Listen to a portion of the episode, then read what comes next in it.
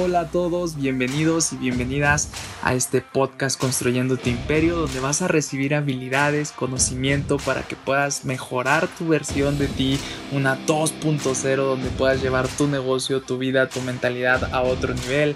Desde el día de hoy vas a empezar a construir tu imperio que va a marcar generaciones y va a dejar un legado. Hey, ¿cómo están? Qué gusto estar de vuelta con ustedes. Espero que todos se encuentren súper bien. Y, bueno, hoy vamos a hablar de un tema que me encanta demasiado y es sobre la perseverancia. Eh, yo creo que ese es un tema favorito para muchos, es un tema favorito para mí. Eh, la perseverancia es algo que, que, que, que, caracteriza a muchos emprendedores, ¿verdad? Muchas personas de éxito. Entonces, hoy vamos a hablar sobre eso. Pero primero, ¿qué es la perseverancia? La perseverancia es un instrumento de mejora, es firmeza y constancia en la manera de ser o de obrar. ¿Qué quiere decir esto? Que, que, la perseverancia siempre es un instrumento de mejora. Tú todos los días vas a estar mejorando, viendo los errores, los vas a, arreglar, vas a, vas a continuar y todos los días vas a estar avanzando y mejorando en lo que tú estás haciendo, en la meta que tú tienes. Obviamente hay pasos que tenemos para desarrollar la perseverancia. Te voy a dejar algunos de los pasos que puedes identificar para poder desarrollarla y, uno de los primeros pasos es define tu propósito. Eh, definir el propósito es saber lo que tú en verdad quieres, qué es lo que tú quieres lograr, qué es lo que tú quieres alcanzar y debe de ser muy fácil para ti contestar porque hay muchas personas que no pueden contestar exactamente qué es lo que quieren, pero las personas de éxito o las personas que se caracterizan por hacer algo grande saben exactamente qué es lo que quieren lograr y tú debes hacerte esta pregunta, ¿qué es lo que quieres lograr? Y tiene que ser muy fácil para ti decirlo y explicarlo o ponerlo en práctica, ¿sabes? Paso número dos, el deseo, ¿qué tanto lo quieres? ¿Qué tanto quieres lograr esa meta que, que tú tienes. Mira, te voy a decir algo, el deseo ardiente es algo que, que, tú lo traes dentro. Cuando muchas personas quieren bajar de peso, no importa a qué hora tienen que ir al gimnasio, no importa cuántos días tienen que entrenar, porque ellos en verdad lo quieren, no importa qué es lo que tienen que comer, ellos en verdad quieren bajar de peso y lo van a hacer. Ah, si tú estás abriendo un negocio y eso es lo que quieres, no importa cuántas personas les tienes que hablar, no importa dónde tienes que viajar, no importa la inversión que tienes que hacer, tú lo vas a conseguir y lo vas a hacer. Entonces, ten ese deseo. Paso número 3, confianza en sí mismo. Ten confianza en ti. Tú eres una de las mejores personas que está para desarrollar lo que tú quieres. Tú eres eh, una persona que puede cambiarle la vida a más personas. Tú tienes ese potencial si tú lo haces primero. Tú tienes todas las habilidades y el potencial para desarrollar lo que tú quieras. 100%. Todo ser humano es capaz de hacer lo que él quiera. Paso número 4, cooperación. Este paso, dice Napoleon Hill, que es uno de los pasos un poco más importantes porque te tienes que rodear de personas que ya tienen los resultados, ¿sabes? Y cuando tú te rodeas de personas que ya tienen los resultados o, o, que están haciendo cosas más grandes o cosas que tú quieres lograr y tú te empiezas a rodear de estas personas, esas personas te quieren ver crecer, ¿sabes? Son personas que siempre te van a apoyar, te van a brindar, su energía es de crecimiento, su energía es de apoyo y, y mira, yo, yo estoy en una compañía donde las personas que tienen los rangos más altos siempre están apoyándote, siempre están creando ese ambiente para que tú puedas crecer y tú quieres tener ese ambiente que donde tú te sientas bien, donde tú puedas crecer, donde exista la cooperación, la armonía con las demás personas para que tú puedas desarrollar la perseverancia, porque si tú estás en un ambiente donde existen las envidias, los celos, donde hay personas que no te quieren ver crecer, definitivamente nunca vas a desarrollar la perseverancia.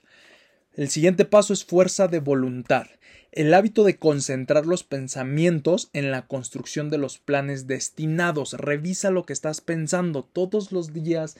Todos a cualquier hora estamos pensando cosas y hay cosas negativas y hay cosas positivas. Fíjate en lo que estás pensando. ¿Qué estás pensando al levantarte? ¿Qué estás pensando al, al, realizar esas actividades que te van a llevar a tu meta? ¿Estás pensando positivamente o estás pensando negativamente? ¿Estás que estás cuidando tus, tus afirmaciones, qué es lo que tú crees de ti, qué es lo que tú crees de tu proyecto. Entonces, cuida tu mente. Tu mente es la materia más importante que tú tienes y es a la que más le tienes que estar invirtiendo, definitivamente. Y el último paso, y uno de los últimos, porque la verdad es que hay más, pero solamente quiero dejarte algunos, es el hábito. La perseverancia es el resultado directo del hábito. La mente absorbe y convierte en una parte de las experiencias diarias de las que se alimenta.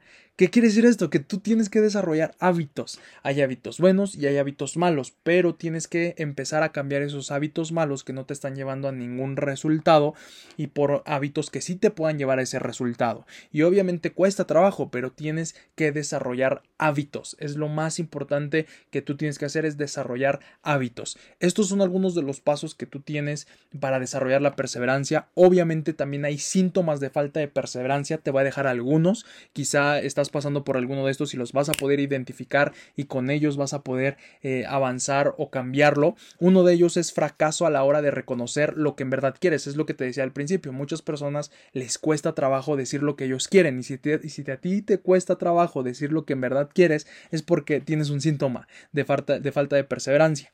El siguiente paso, el, el siguiente síntoma, siempre tiene excusas para justificar su fracaso. Si tú le preguntas a alguien, oye, ¿por qué tú no tienes esto? Te va a decir, ah, es que yo en 1980 no hice esto. O ¿por qué no tienes dinero? Ah, es que mira, en 1960, cuando Pablito no sé qué, este, fracasamos en un negocio. Siempre va a haber una excusa para su fracaso. Síntoma número 3 falta de interés en seguir adquiriendo conocimiento. Esta es una parte fundamental en el libro de El ego es el enemigo. Dice que cuando tú paras de ser estudiante, el ego ganó. Eh, tú siempre tienes que estar en modo estudiante, siempre tienes que estar aprendiendo, sacando pepitas de oro y diría un mentor de todas las personas que te rodean o de todas las personas que tú quieres aprender, siempre estate tomando notas, siempre en mente de alumno, no en mente de maestro. Cuando nosotros decimos ya lo sé todo, es ahí donde estamos cometiendo un grave error. Síntoma número 4 predisposición para abandonar la lucha a la primera señal de derrota. ¿Conoces esas personas que al primer problema quieren rendirse? que algo sale mal y ya creen que se acabó el mundo o ya se acabó ese proyecto o ya se acabó esa relación o ese matrimonio porque algo salió mal, pues eso es un síntoma de falta de perseverancia o de que no quieres desarrollar la perseverancia.